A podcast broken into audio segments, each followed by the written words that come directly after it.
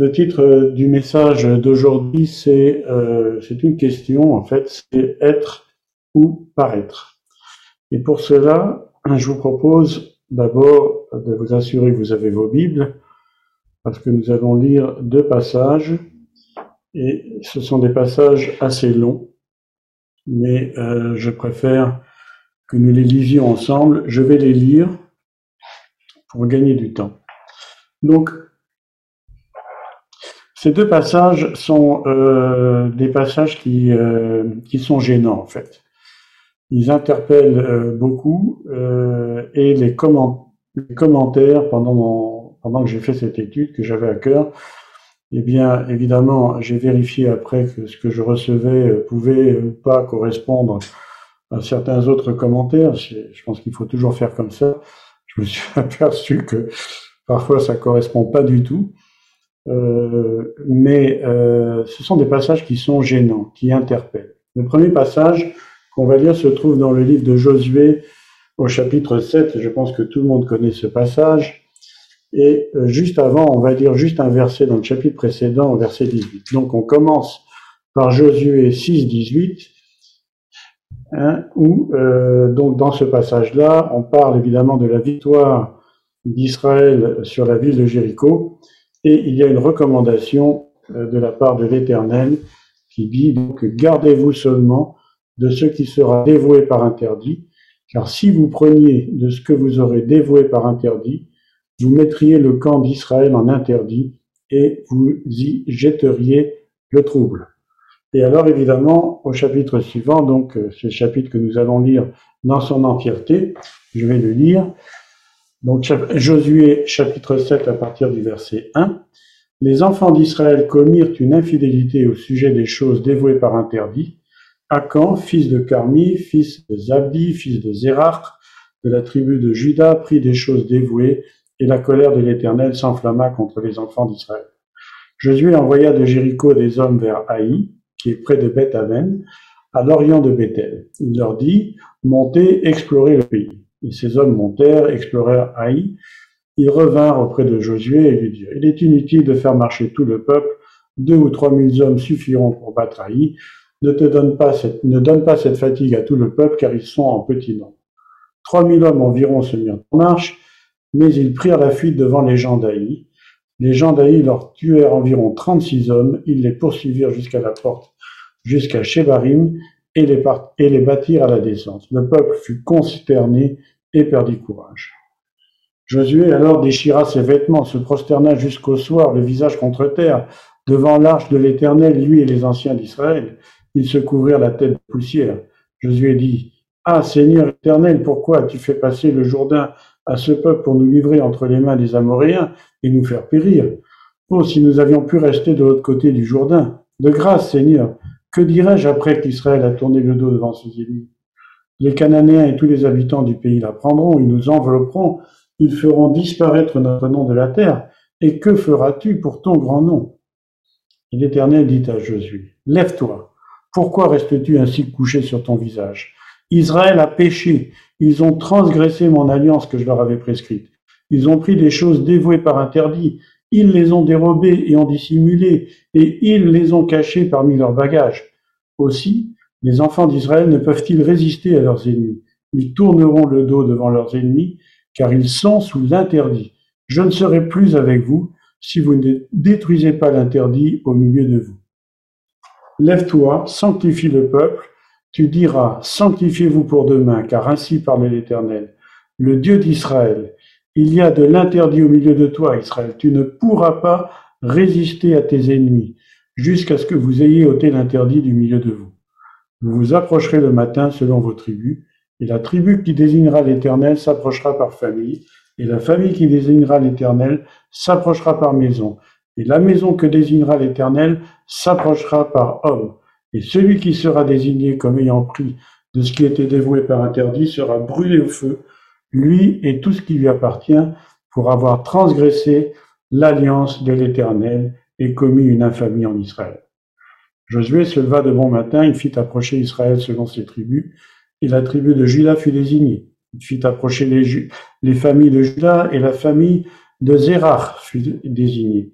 Il fit approcher la famille de Zérach par maison, et Zabdi fut désigné. Il fit approcher la maison de Zabdi par homme, et Akan, fils de Carmi, fils de Zabdi, fils de Zérach de la tribu de Juda, fut désigné. Josué dit à Akan, Mon fils, donne gloire à l'Éternel, le Dieu d'Israël, et rends-lui hommage. Dis-moi donc ce que tu as fait. Ne le me cache point. Akan répondit à Josué et dit, Il est vrai que j'ai péché contre l'Éternel, le Dieu d'Israël. Et voici ce que j'ai fait.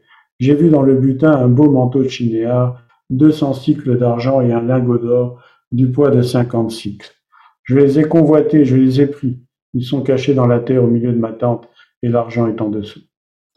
Josué envoya des gens qui coururent à la tente, et voici, les objets étaient cachés dans la tente d'Akan, et l'argent était dessous. Ils les prirent du milieu de la tente, les apportèrent à Josué et à tous les enfants d'Israël, et les déposèrent devant l'Éternel. Josué et tout Israël avec lui prirent Akan, fils de Zérach, l'argent, le manteau, le lingot d'or, les fils et les filles d'Akan, ses bœufs, ses ânes, ses brebis, sa tente et tout ce qui lui appartenait. Et ils les firent monter dans la vallée d'Accor. Josué dit, Pourquoi nous as-tu troublés? L'Éternel te troublera aujourd'hui. Et tout Israël le lapida, on les brûla au feu, on les lapida, et l'on éleva sur Akan un grand monceau de pierre qui subsiste encore aujourd'hui. Et l'Éternel revint de l'ardeur de sa colère. C'est à cause de cet événement qu'on a donné jusqu'à ce jour à ce lieu le nom de la vallée d'Accor. Voilà donc un texte particulièrement euh, difficile, même, je peux vous le dire, souvent d'ailleurs critiqué y compris donc par des chrétiens protestants qui disent oh là là mais qu'est-ce que Dieu est méchant qu'est-ce que c'est que cette histoire euh, ça doit être une euh, ça ne peut pas être vrai Dieu est amour etc on va lire maintenant un deuxième passage et vous aurez peut-être déjà deviné à quel passage je vais faire allusion. On le trouve donc dans le livre des actes au chapitre 5 heureusement pour tous il est un peu plus court donc on va lire à partir du verset 1 jusqu'au verset 11. Mais un homme nommé, donc vous y êtes, acte 5 à partir du verset 1. Mais un homme nommé Ananias, avec Saphira sa femme, vendit une propriété et retint une partie du prix, sa femme le sachant, puis il apporta le reste et le déposa aux pieds des apôtres. Pierre lui dit, Ananias, pourquoi Satan a-t-il rempli ton cœur au point que tu mentes au Saint-Esprit et que tu aies retenu une partie du champ. S'il n'eût pas été vendu, ne te restait-il pas? Et après qu'il a été vendu, le prix n'était-il pas à ta disposition? Comment as-tu pu mettre en ton cœur un dessein pareil? Ce n'est pas à des hommes que tu as menti, mais à Dieu. Ananias, entendant ces paroles, tomba et expira. Une grande crainte saisit tous les auditeurs. Les jeunes gens s'étant levés l'enveloppèrent, l'emportèrent et l'ensevelirent. Environ trois heures plus tard, sa femme, donc Sephora, Saphira, pardon, sa femme entra sans savoir ce qui était arrivé. Pierre lui dit, Pierre lui adressa la parole. Dis-moi, est-ce à un tel prix que vous avez vendu le champ? Oui, répondit-elle, c'est à ce prix-là. Alors Pierre lui dit, Comment vous êtes-vous accordé pour tenter l'esprit du Seigneur? Voici, ceux qui ont enseveli ton mari sont à la porte, et ils t'emporteront. Au même moment, elle tomba au pied de l'apôtre et expira. Les jeunes gens étant entrés, la trouvèrent morte, ils l'emportèrent et l'ensevelirent auprès de son mari. Une grande crainte s'empara de toute l'assemblée et de tous ceux qui apprirent ces choses. Amen. Nous avons fait euh, deux lectures assez importantes, mais c'était bien important de bien resituer euh, ces deux passages dans leur contexte. Et justement, on va voir qu'il existe entre ces deux passages des parallèles et aussi quelques différences entre ces deux récits. Alors tout d'abord, le contexte. Donc vous allez imaginer, hein, on va faire euh, un tableau avec deux colonnes principales. Il y aura une colonne qui va s'appeler euh, Josué hein, et l'autre colonne qui va s'appeler les actes. Et on va comparer à chaque fois un petit peu les situations. Donc d'abord, donc le contexte. Donc dans la colonne Josué, qu'est-ce qu'on peut voir? Eh bien, on voit que euh, ce passage se situe après la victoire de Jéricho.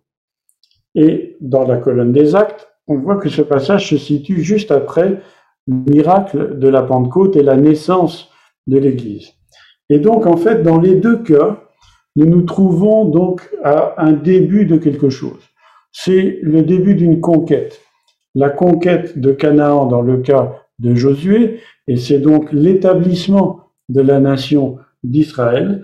Et dans la colonne des actes, eh bien, nous sommes à la naissance de l'Église, comme on vient de le dire, et donc c'est aussi un temps de conquête. Allez par toutes les nations, faites des disciples, euh, voilà. Donc, c'est important de bien resituer ces deux passages, parce qu'évidemment, euh, ces passages interpellent comment le Dieu de la Nouvelle Alliance peut-il être si méchant entre guillemets? Comment, euh, comment une punition aussi sévère peut-elle se produire?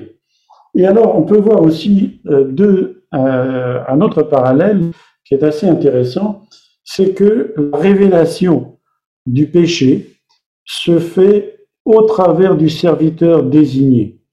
Nous avons d'ailleurs euh, hier, euh, dans le contexte du leadership, parlé donc de la transmission. Et en fait, Josué, lui, était celui à qui avait été délégué la responsabilité de conduire Israël dans la conquête euh, de Canaan. Donc, et Dieu va révéler le péché hein, de, de il va le révéler donc à Josué, le serviteur. Et il y a également un parallèle dans le livre des actes, puisque Pierre aussi a été délégué, il a été investi par Jésus de la mission. Je vous rappelle euh, ce passage euh, où Pierre va, euh, inspiré par l'Esprit, va dire à, Jésus dans Matthieu 16, Tu es le Christ, le Fils du Dieu vivant. Et Jésus va répondre à Pierre, tu es heureux, Pierre, parce que ce sont, ce sont ni la chair ni le sang qui t'ont révélé ces choses, mais c'est mon Père qui est dans les cieux.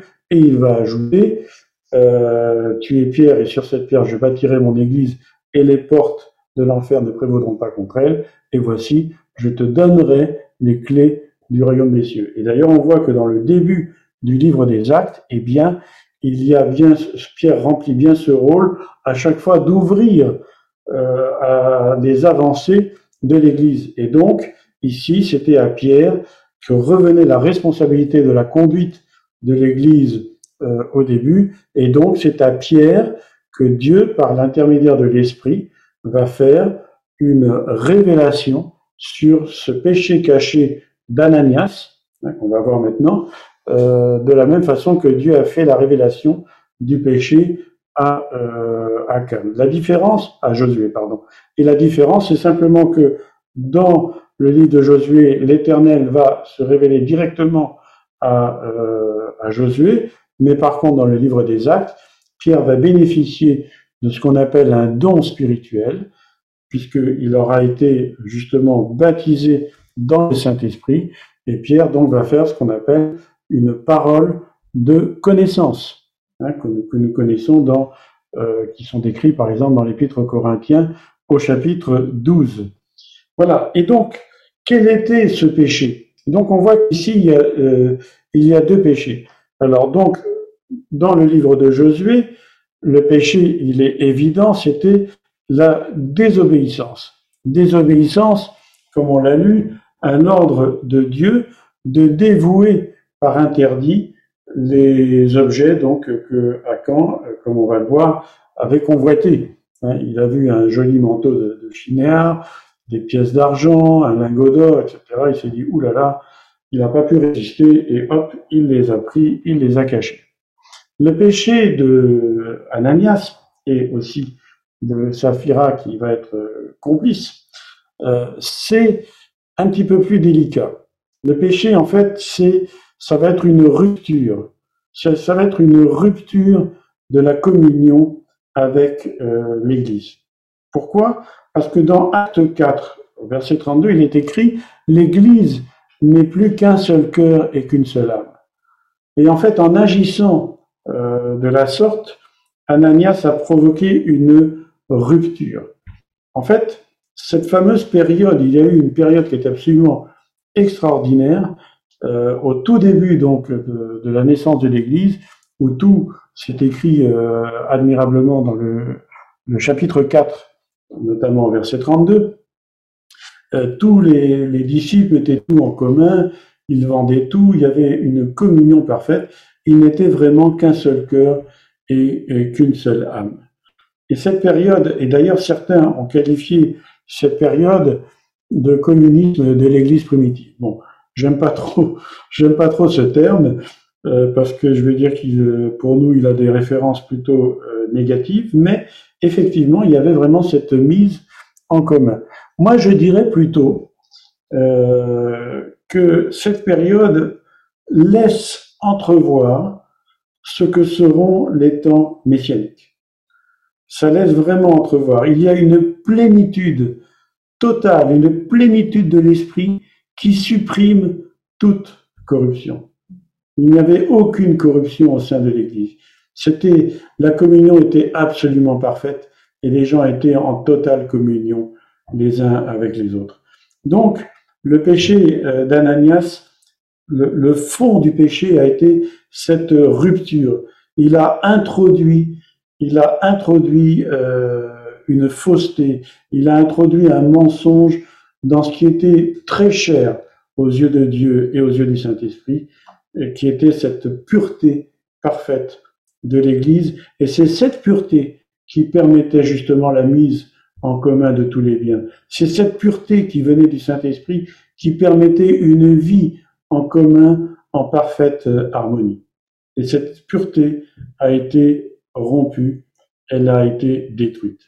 Mais comme on le voit, en fait, euh, derrière ce péché de base, le péché qui a été défini, on va voir qu'il y a évidemment d'autres aspects du péché. Il y a évidemment et ça c'est absolument évident, ça saute aux yeux, il y a la convoitise. La convoitise, donc pour, euh, Josué, pour, le, pour hein, celui qui a commis ce péché, la convoitise, elle est parfaitement décrite, elle est absolument évidente. L'objet de la convoitise, c'est le manteau, les pièces d'argent et le lingot d'or. Hein, donc là, il n'y a pas d'équivoque possible, tout est clair, il a pris ça, par ici la bonne soupe, hop, on va le planquer sous la tente, on l'enterre, et ni vu ni connu, je t'embrouille, c'est tout bon, on y va et personne n'y verra rien. Dans le cas de, dans le cas d'Ananias, euh, je vais dire la, la, convoitise, elle est un petit peu plus subtile et pourtant elle est bien connue de chacun d'entre nous. La convoitise, c'est justement de paraître bien aux yeux des autres. Elle est là, la convoitise. Et donc, en fait, si on regarde le verset qui est juste avant, et rappelez-vous que euh, dans, euh, dans les, les, premières versions des livres, euh, du livre des actes, il n'y avait pas de séparation de chapitres et de versets. Et qu'est-ce qui nous est dit juste avant? Acte 4, verset 36 euh, et 37, Joseph, surnommé, surnommé par les apôtres Barnabas, ce qui signifie fils de l'exhortation, Lévite, originaire de Chypre, vendit un champ qu'il possédait apporta l'argent et le déposa au pied des apôtres. À mon avis, ça ne devait pas être un petit champ, ça devait être quand même quelque chose de relativement important, c'est ça a été noté. Et en fait, qu'est-ce que Ananias et Saphira ont fait? Eh bien, ils ont voulu imiter Barnabas, tout simplement. Hein, ils ont voulu faire comme Barnabas, ils se sont dit, bah, tiens, Barnabas, il est bien vu du grand boss, du grand chef Pierre, on va faire la même chose, mais entre-temps, on va quand même s'en garder un petit bout on dira rien à personne, tout comme à Cannes, ni vu ni connu, je t'embrouille, et hop, on va passer pour des super chrétiens spirituels, et personne n'y verra que du feu. Mais évidemment, manque de peau, ça n'a pas marché. Et donc, bien entendu, le péché qui est après la convoitise, c'est la dissimulation. La dissimulation, donc Akan a caché son trésor dans la terre, et évidemment, Ananias et Saphira, eux, ont dit, eh ben, on dira rien à personne, comme je viens de le dire, on garde une partie de la somme, personne n'y verra rien, et tranquillos, on continue et on va passer pour des super chrétiens, généreux, hein, parfaits, c'est super, etc. Hein, Barnabas, il est bien, mais alors Ananias et Saphira, là, attention, c'est du costaud.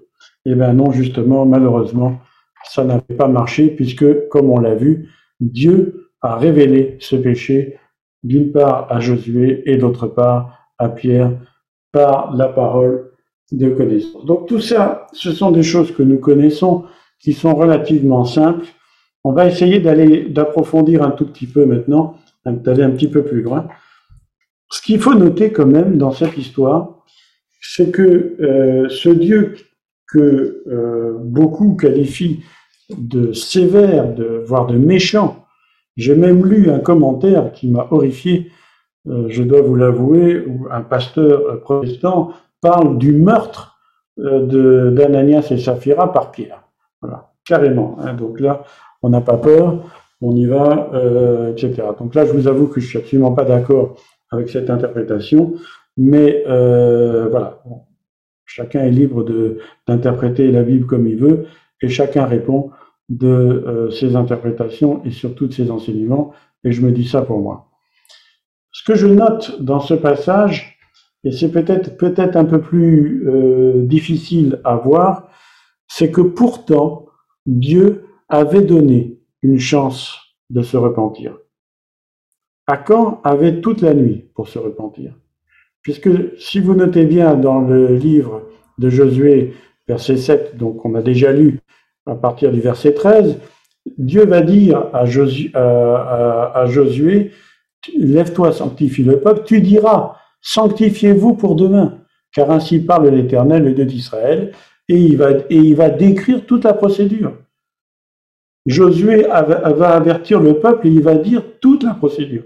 Il va dire, voilà, on va d'abord, vous vous approcherez selon vos tribus, l'Éternel euh, désignera la tribu, après il désignera la famille, après il désignera euh, l'homme, etc. Donc tout ça, on l'a lu. Et donc, en fait, moi j'imagine, je me mets à la place euh, d'Akan, enfin, virtuellement, parce que j'ai pas envie du tout d'être à sa place, hein, mais je me dis quand même, j'ai commis un forfait, j'ai commis une faute, et je sais que demain, l'Éternel va désigner, il va désigner quelqu'un. Il va, choisir parmi les tribus, il va choisir parmi les, parmi les familles, il va choisir euh, directement, il va désigner le coupable. Et donc, pendant toute cette nuit, Akan avait la possibilité d'aller trouver Josué et dire, écoute, Josué, voilà, bon, ben, c'est moi, j'ai fait ça, etc. Bon, euh, je suis vraiment désolé. Voilà le lingot d'or, voilà le manteau, voilà les, pièces d'argent. Mais il ne l'a pas fait. Il ne l'a pas fait. Et ça, c'est interpellant.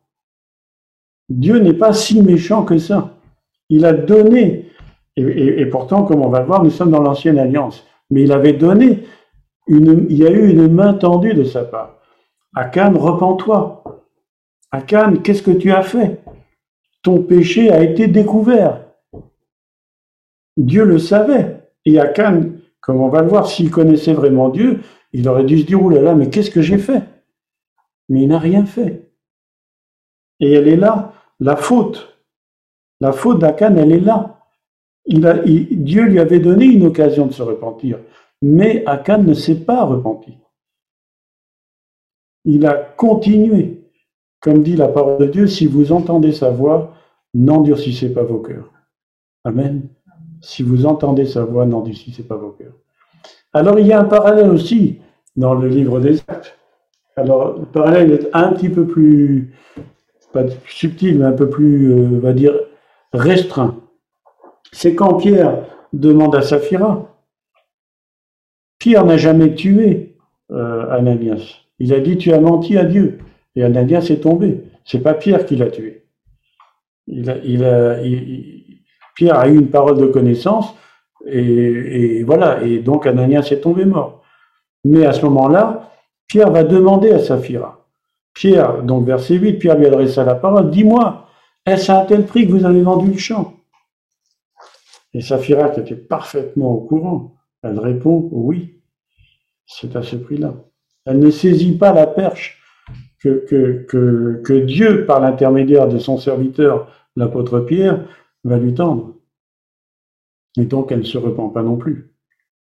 Et donc, finalement, le châtiment, aussi sévère soit-il pour Akan, et aussi sévère soit-il pour euh, Ananias et Saphira, le châtiment était juste.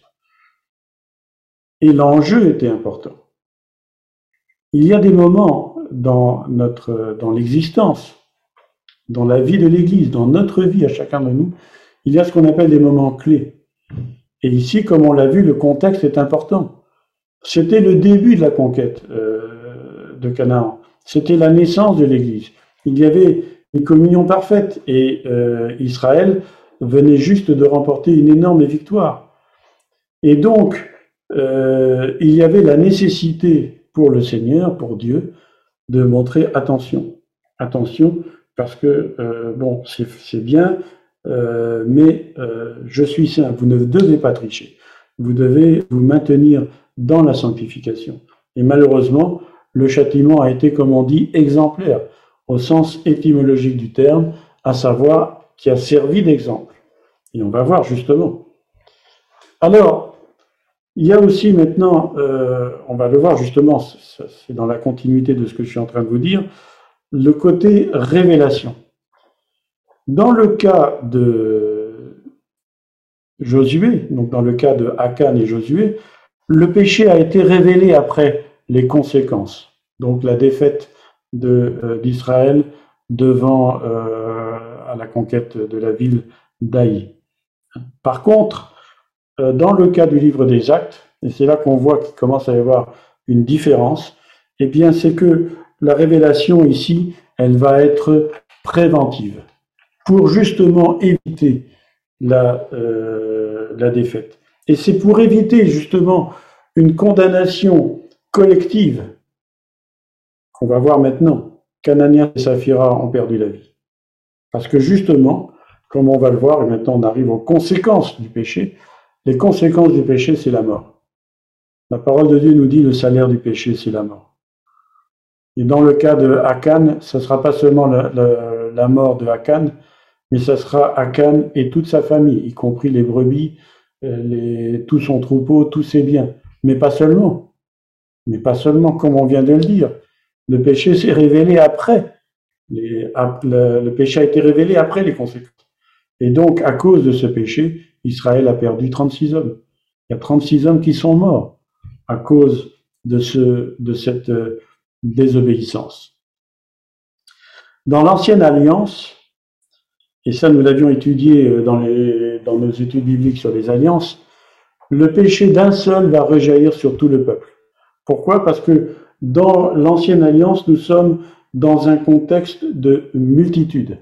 Nous sommes dans un contexte de peuple qui est entièrement lié. Et c'est pour ça qu'il est écrit, justement, dans Josué au chapitre 7, le verset 1, qu'on a déjà lu, si vous remarquez bien, c'est bien écrit, les enfants d'Israël commirent une, une infidélité. Et la colère de l'Éternel s'enflamma contre les enfants d'Israël. C'est pas marqué Akan a commis une infidélité. Et c'est pas marqué la colère de l'Éternel s'enflamma contre Akan, mais c'est bien écrit les enfants d'Israël. Et au verset 11, quand Dieu parle, alors là c'est encore plus évident. Dieu va dire à Josué, Israël a péché. Il dit même pas Akan, il dit Israël a péché. Ils ont transgressé mon alliance que je leur avais prescrite. Ils ont pris des choses dévouées par interdit. Ils les ont dérobées et ont dissimulées ils les ont cachés parmi leurs bagages. En d'autres termes, ici, dans le contexte de l'ancienne alliance, eh bien, le péché d'un seul va rejaillir sur toute la communauté. C'est le principe même de l'ancienne alliance. Nous ferons tout ce que l'Éternel a dit, a dit le peuple d'Israël quand il a entendu justement les commandements euh, que Dieu adressait par l'intermédiaire de Moïse. Par contre, dans le cas d'Ananias et Saphira, nous voyons bien que nous sommes entrés dans la nouvelle alliance. Puisque justement, comme nous l'avons étudié dans Jérémie 31, au verset 29 et 30, le, prophète va dire, et donc le Saint-Esprit, par l'intermédiaire du prophète, va dire, en ces jours-là, on ne dira plus, les pères ont mangé, des, ont mangé des raisins verts et les dents des enfants en ont été agacées, mais chacun mourra pour sa propre iniquité, tout homme qui mangera des raisins verts, ses dents en seront agacées. Et également Paul va le synthétiser par exemple dans Romains chapitre 14 verset 12. Ainsi, chacun de nous rendra compte à Dieu pour lui-même. Donc ici, nous passons du contexte de l'ancienne alliance où c'est le peuple qui est responsable et qui se comporte finalement comme un seul, alors que dans le contexte de la nouvelle alliance, chacun d'entre nous, nous rendrons compte à Dieu pour nous-mêmes.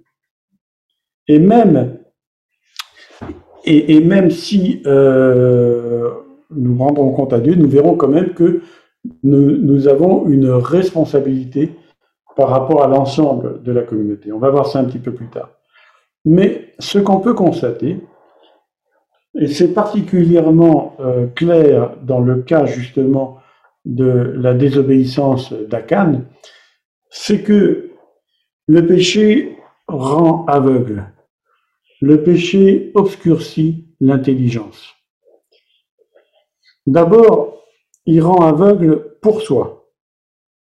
Akan avait participé à la conquête de Jéricho et il avait vu la puissance de Dieu à l'œuvre.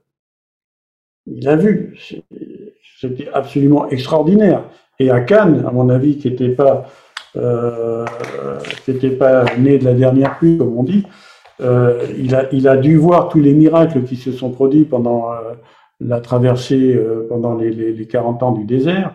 Je ne sais pas quel âge il avait, mais bon, il a vu. Il a vu la puissance de Dieu à l'œuvre. Il a vu vraiment cette puissance de Dieu. Il a vu le Jourdain s'arrêter quand ils ont traversé. Pour aller à la conquête de Jéricho. Il a vu tout ça, mais ça ne l'a pas empêché de désobéir. La convoitise l'a emporté, et son acte était caché aux hommes, mais il n'était pas caché à Dieu. Et donc, ça veut dire que ce péché l'a aveuglé, puisque il a montré que finalement il avait une méconnaissance de Dieu, puisque Dieu voit tout, Dieu sait tout, Dieu connaît tout. Pour ce qui est de Ananias, eh bien, Ananias aussi voyait la puissance de Dieu à l'œuvre. Hein, dans Acte 4, verset 33, c'est écrit Les apôtres rendaient avec beaucoup de force témoignage de la résurrection du Seigneur Jésus, et une grande grâce reposait sur eux tous. Et pourtant, il ne s'est pas rendu compte que ce Dieu, ce Tout-Puissant, il est omniprésent, et que donc rien n'est caché aux yeux du Seigneur.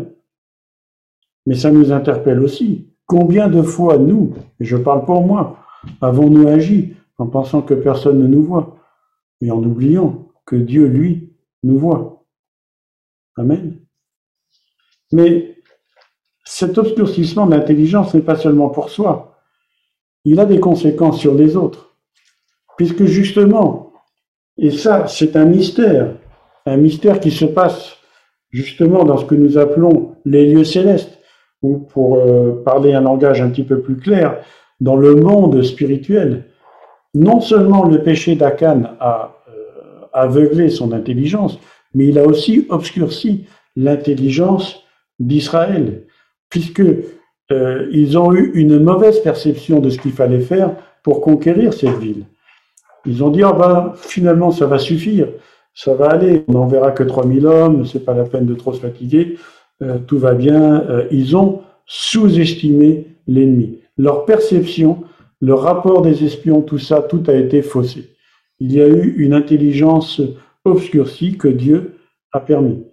C'est-à-dire qu'il n'y avait plus d'assistance de la part de l'Esprit de Dieu pour que les choses, euh, pour que les choses justement euh, aillent vraiment dans le bon sens.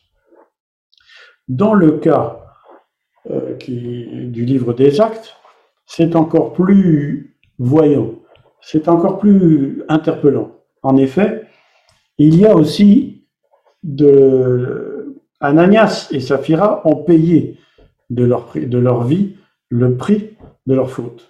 Mais il y a eu une conséquence quand même pour les autres.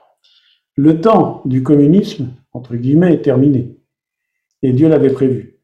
Et de la même façon que le péché s'est introduit dans le monde par la désobéissance de l'Adam, la communion parfaite, fruit de la plénitude du Saint-Esprit, elle va être remplacée par la crainte. Ça, c'est quelque chose qui est absolument frappant. Il n'y avait pas la crainte au départ. Et la crainte va s'emparer. Parce que justement, il y a eu une faute qui, s'est passée. Et c'est bien décrit au verset 5, donc dans Acte 5. Ananias, entendant ces paroles, tomba et expira. Une grande crainte saisit tous les auditeurs. Et après, également au verset 11 à la mort de euh, Saphira, eh bien, une grande crainte s'empara de toute l'assemblée et de tous ceux qui apprirent ces choses. Or, et ça, c'est assez important, bien entendu, la crainte, comme dit la parole de Dieu, la crainte de Dieu est le commencement de la sagesse. C'est le commencement, c'est pas la fin. Puisque justement, euh, l'amour est la fin de la loi. Christ est la fin de la loi et Christ est amour. Hein. Et la fin, c'est le télos, c'est-à-dire le but. Or, le but de Dieu n'est pas la crainte. Le but de Dieu, c'est l'amour. Amen. La crainte est un état dégradé de notre relation avec Dieu. En effet, l'apôtre Jean dit dans 1 Jean 4, 18, La crainte n'est pas dans l'amour, mais l'amour parfait bannit la crainte, car la crainte suppose un châtiment, et celui qui craint n'est pas parfait dans l'amour. Il y a donc eu quand même, malgré qu'Ananias et Saphira ont payé de leur vie le prix de leur faute, il y a quand même eu une incidence et une conséquence de cette faute sur la communauté. Et c'est ça qui est important de noter. Et d'ailleurs, cette communion parfaite, comme on va le voir au chapitre suivant, elle va faire place aux disputes. Acte 6, verset 1. En ce temps-là, le nombre des disciples augmentant, les, hellénistes murmurèrent contre les Hébreux parce que leurs veuves étaient négligées dans la distribution qui se faisait chaque jour. Manifestement, le temps messianique n'est pas encore arrivé, mes frères et sœurs, et qu'il arrive rapidement, nous le souhaitons tous. Mais nous voyons ici l'importance et quelles sont les conséquences. Nous sommes tous reliés les uns aux autres par des liens spirituels qui sont, on espère, le mieux possible, qui sont bons, les liens de l'amour, qui sont les liens de perfection. Mais il peut y avoir d'autres liens, et ces liens ne sont pas aussi bons que ça, et ils vont, ils vont on va dire, euh, générer des problèmes et des malentendus, des disputes, etc. Veillons donc à ce que nos liens soient parfaits, et veillons donc à être remplis de l'Esprit.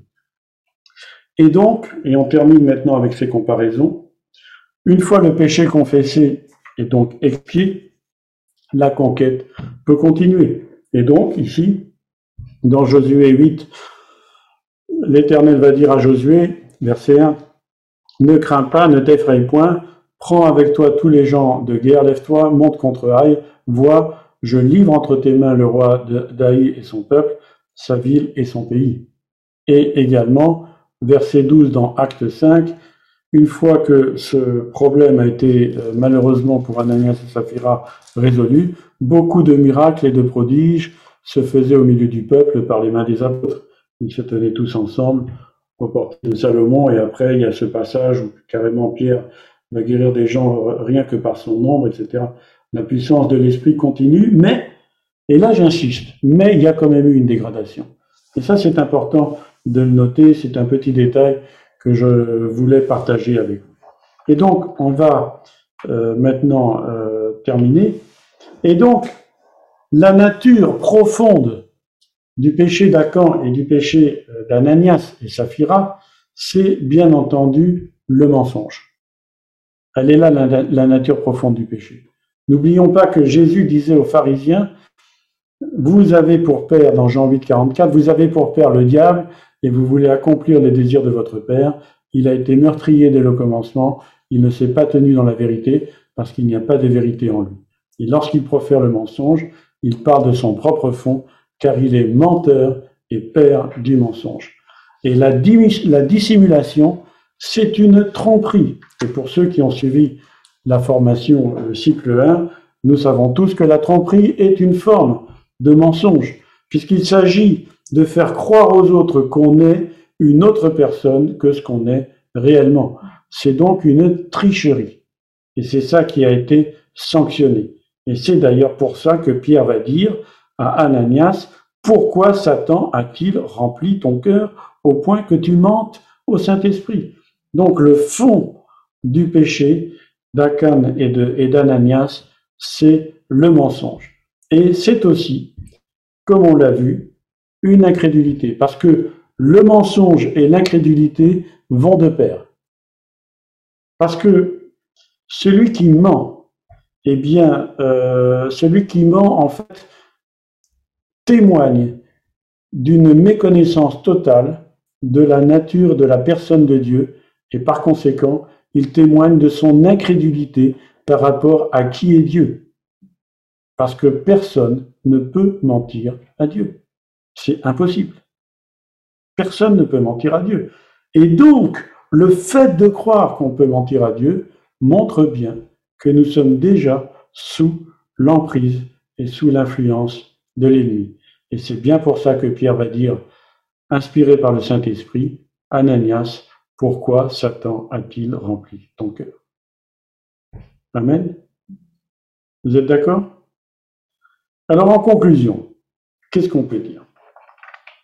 Eh bien en conclusion, on peut dire que en cette période de grâce de la nouvelle alliance, notre comportement a une influence et des conséquences sur notre entourage. Bien entendu, nous sommes pardonnés. Nous sommes libérés de notre culpabilité. Mais nous devrons quand même non seulement supporter les conséquences de nos actes, mais supporter les conséquences des actes de nos frères et sœurs, des actes de, ceux qui ne sont même pas nos frères et sœurs et de notre entourage. C'est ainsi. Et donc, en ce qui nous concerne, de même que l'Éternel a dit à Josué, lève-toi et sanctifie le peuple, tu diras sanctifiez-vous pour demain, car ainsi parle l'Éternel. Hein, je reprends euh, Josué 7.13. Le Dieu d'Israël, il y a de l'interdit au milieu de toi. Israël, tu ne pourras. Israël, écoutez bien, tu ne pourras résister à tes ennemis jusqu'à ce que vous ayez ôté l'interdit du milieu de vous. Eh bien, aujourd'hui, l'Esprit de vérité nous dit à chacun d'entre nous, il le dit à moi, il le dit à chacun de à celui qui écoute, lève-toi, sanctifie-toi, car ainsi parle l'Éternel, le Dieu d'Israël, s'il y a de l'interdit en toi, tu ne pourras pas résister à tes ennemis, jusqu'à ce que tu aies ôté l'interdit de toi. Amen. La sanctification ne doit pas être confondue avec la religiosité et avec sa sœur, le légalisme, qui faisait que Jésus comparait les religieux à des sépulcres blanchis. Malheur à vous, scribes et pharisiens hypocrites, parce que vous ressemblez à des sépulcres blanchis, pardon, qui paraissent beaux au dehors et qui au dedans sont pleins d'ossements de mort et de toute espèce d'impureté. Vous de même au dehors vous paraissez juste aux hommes, mais au dedans vous êtes plein d'hypocrisie et d'iniquité. Et l'hypocrisie, comme nous l'avons vu à la formation, c'est aussi une forme de mensonge. Nous sommes des pierres vivantes et nous avons chacun une fonction. Et c'est donc mes frères et sœurs, je parle pour moi, je prêche pour moi, parce que je suis un sale égoïste. C'est notre responsabilité d'être solide, car nous sommes dépendants les uns des autres. Une armée ne vaut que par la valeur intrinsèque de chacun de ses soldats. Hein, si c'est une armée de clampins qui va en, campagne de guerre, hein, de, de, malades, de, de, gens complètement infirmes, etc., ben, cette armée n'a aucune valeur. Ces passages sont donc pour notre édification et ils nous invitent à chacun à se remettre en question. Et nous le savons, nous vivons des jours qui sont mauvais. Hein, de Paul dans Ephésiens 6 dit, c'est pourquoi prenez toutes les armes de Dieu afin de résister dans le mauvais jour et de tenir ferme après avoir tout surmonté. Eh bien, vous savez quelle est la première arme? Que Paul cite. Verset suivant, juste le verset suivant. Tenez donc ferme, ayez à vos reins la vérité pour ceinture. Amen. La vérité nous conduit dans la sanctification. Quand le, quand le consolateur sera venu, l'esprit de vérité, il vous conduira dans toute la vérité. Il ne parlera pas de lui-même, mais il dira tout ce qu'il aura entendu et il vous annoncera les choses à venir. Et si cet esprit de vérité nous révèle des choses qui ne, sont, vont pas chez nous, eh bien mon frère, ma sœur, et je parle encore pour moi en connaissance de cause, plutôt que de nous accusons, de nous accuser, levons-nous comme, comme l'Éternel l'avait dit à Josué. Lève-toi et sanctifiez-vous. Donc levons-nous et rendons grâce à Dieu. Pourquoi? Parce que c'est justement la preuve de notre salut. Si nous sommes interpellés par l'Esprit de Dieu qui nous montre des choses qui ne vont pas dans notre vie, rendons grâce à Dieu, parce que c'est une preuve que nous sommes sauvés. C'est une preuve de notre salut. Et comme Paul, plus nous nous approcherons de Dieu, plus nous devenons chaque jour davantage conscients de nos faiblesses et de nos besoins. Et comme lui, nous pouvons nous écrier, Romains 7, 24, Misérable homme que je suis, qui me délivrera de ce corps de mort? Mais Dieu soit loué. Nous savons, comme dit Jean, si nous confessons nos péchés, il est fidèle et juste pour nous les pardonner et pour nous purifier de toute iniquité. Et alors, libérés de toute culpabilité par notre foi dans la puissance de la croix, nous pourrons nous écrire avec Paul, le verset suivant, Il n'y a donc maintenant aucune condamnation pour ceux qui sont en Jésus-Christ. Mon frère, ma sœur, soyons donc vrais, soyons authentiques, demeurons en celui qui est la vie, le chemin et la vérité.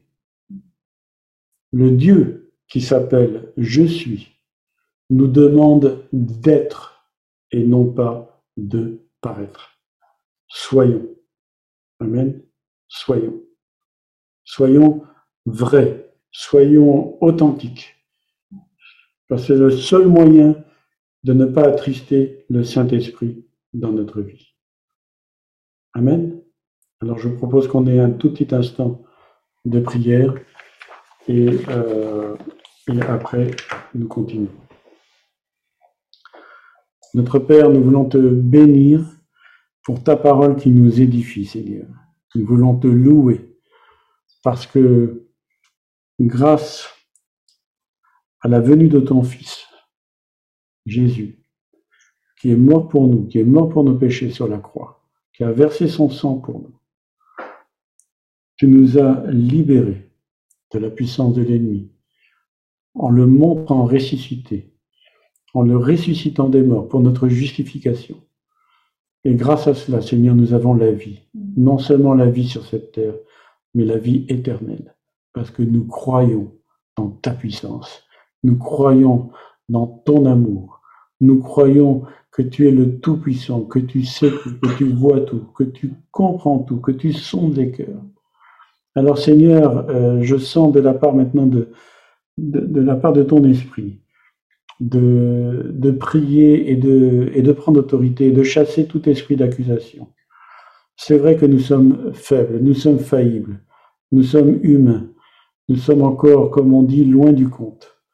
Mais nous avons une chose, nous t'avons toi dans nos vies.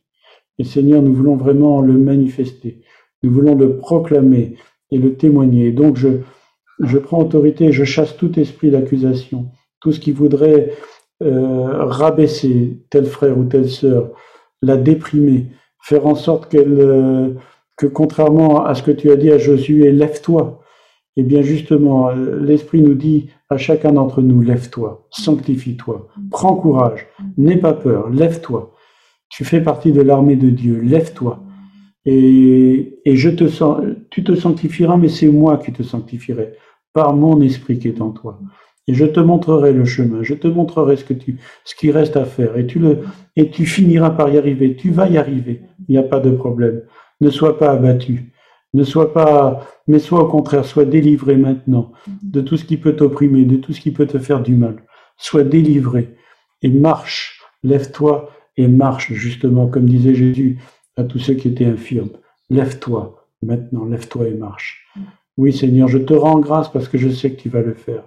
Soyons authentiques, soyons vrais, soyons nous-mêmes tout simplement remplis de toi. Dans le nom de Jésus, j'ai prié. Amen.